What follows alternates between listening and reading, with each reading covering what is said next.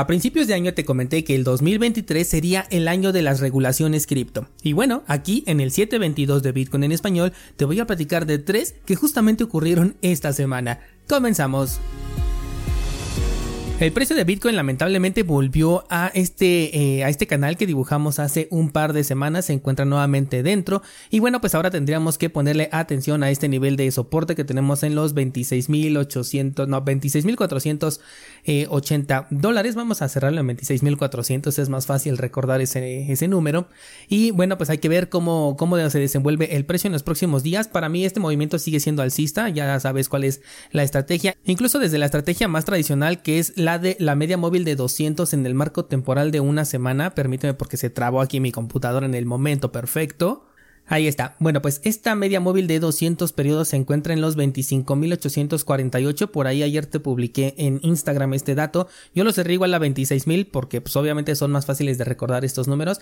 En 26.000 podemos decir que está la zona de soporte más importante. Recuerda que este nivel es dinámico porque estoy hablando de una media móvil y esta se va moviendo, aunque lentamente porque estamos hablando de la de 200, aún así se va moviendo. Entonces todavía tenemos eh, ese nivel de soporte que prácticamente viene siendo el más fuerte. Y por debajo de ese nivel bueno pues ya dependiendo de qué estrategia decidas tú seguir ya podrías considerar un cambio de tendencia y que pues efectivamente este, este movimiento de ruptura ya terminó hasta los 31 mil y hasta ahí quedaría este eh, movimiento alcista. Creo que no hay otra cosa que decir al respecto así que estaremos pendientes de cualquier manera y cualquier cosa te lo hago saber a través de Instagram Vamos con las noticias y hoy es el día de hablar de las regulaciones porque tenemos un par de noticias al respecto y es que como hemos dicho desde allá hace bastante tiempo, la regulación cripto solamente puede llegar por el lado de las empresas centralizadas, no puede ser una regulación directamente hacia las criptomonedas, sobre todo si realmente son descentralizadas. Pero ojo aquí con lo que acabo de decir porque esto no se aplica únicamente para las casas de cambio,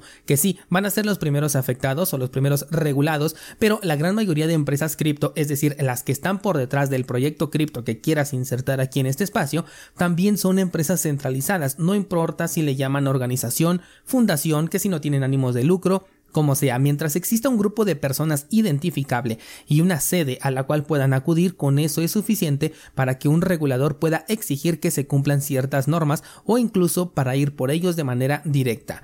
Lo vimos, por ejemplo, en el caso de, ¿cómo se llama esa plataforma? De Odyssey, que los reguladores no permitieron que el desarrollo del proyecto continuara bajo la organización que le dio vida. Aunque como también podemos comprobar, esto no significa que el proyecto se termine porque si ya alcanzó la descentralización mínima necesaria, por lo menos puede seguir existiendo y ahí se quedará. Ya de los participantes, que pueden ser muchos o pocos, depende de cada proyecto, pues dependerá si se convierte en un proyecto zombie o si consigue fuerza para sobrevivir y seguir aportándonos algo. Bueno, pues la primera regulación que nos encontramos es la de la ley MICA en la Unión Europea, la cual pretende otorgar licencias a cualquier proveedor de servicios cripto que lo quiera hacer dentro de este territorio con el objetivo de proteger al consumidor en temas de fraudes lo cual por supuesto deja cabos sueltos porque sí lo puede proteger contra fraudes, pero no contra quiebras y lo que más hemos visto en los últimos meses son quiebras, las cuales han dejado a muchos usuarios sin su dinero.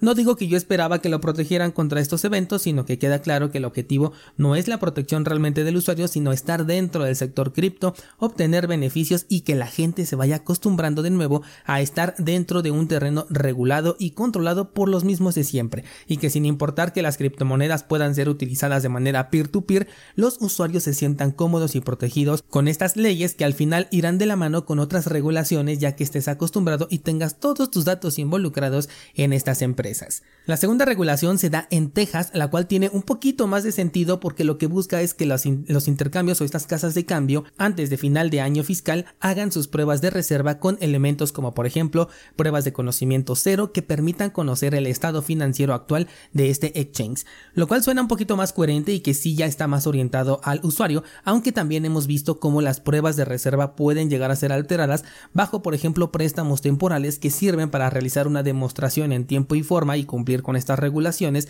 pero después regresan ese dinero a quien se los prestó, por lo que dudo un poco de la eficiencia que pueda llegar a tener este tipo de métodos. Aún así me parece todavía más interesante esta clase de, de intentos de regulación que la que estamos viendo por ejemplo en la Unión Europea.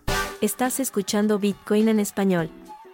Si quieres apoyar el contenido, puedes suscribirte a cursosbitcoin.com, donde además tendrás acceso a más de 600 clases dedicadas a Bitcoin y criptomonedas. Si lo prefieres, descarga la app Fountain y recibe recompensas mientras escuchas este programa. Continuamos. Por último tenemos al estado de Arkansas, el cual vuelve legal minar Bitcoin en dicho estado siempre que se cumplan con los requisitos legales, así como con los compromisos fiscales de la entidad.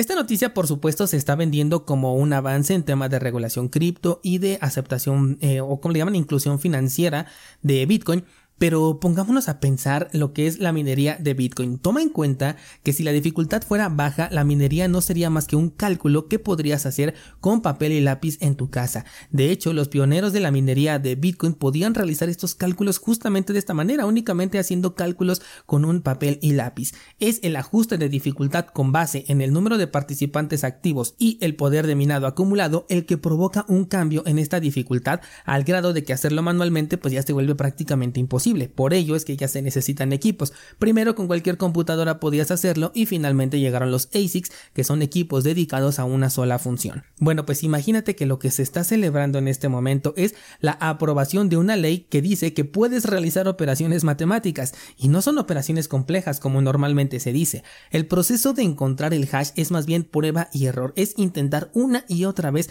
una serie de combinaciones básicas hasta encontrar aquel que coincida. Solamente que ahora los equipos lo que hacen es miles de pruebas por segundo, pero sería bueno desmentir eso que en su momento incluso yo también llegué a decir en este podcast de que la minería es la solución de problemas matemáticos complejos, porque no son complejos, son problemas básicos, pero las posibilidades son inmensas, por ellos que ya se requieren equipos que puedan acelerar este proceso. Y como decíamos con las regulaciones anteriores, se nos vende como que es un paso adelante, pero considera que hemos llegado al punto en el que nos hacen creer que necesitamos una autorización para realizar cálculos matemáticos que comenzaron con papel y lápiz. Es como, no sé, si nos dijeran que necesitáramos una autorización para utilizar las fórmulas de Excel y estuviéramos contentos con ello. A ese grado estamos llegando. Vaya que se están poniendo muy interesantes las cosas y vale mucho la pena ser conscientes de cómo funciona la tecnología para no caer en este tipo de engaños, porque aquí no va a haber ninguna ley que nos proteja ante este tipo de fraude legal, ¿verdad? Esto nos deja ver que fraude es únicamente lo que los reguladores consideren y por ello es necesario un dinero libre de este tipo de manipulaciones, pero sobre todo es necesario entender cómo funciona esta clase de dinero que es completamente distinto a aquello que hemos conocido como dinero a lo largo de prácticamente toda nuestra vida.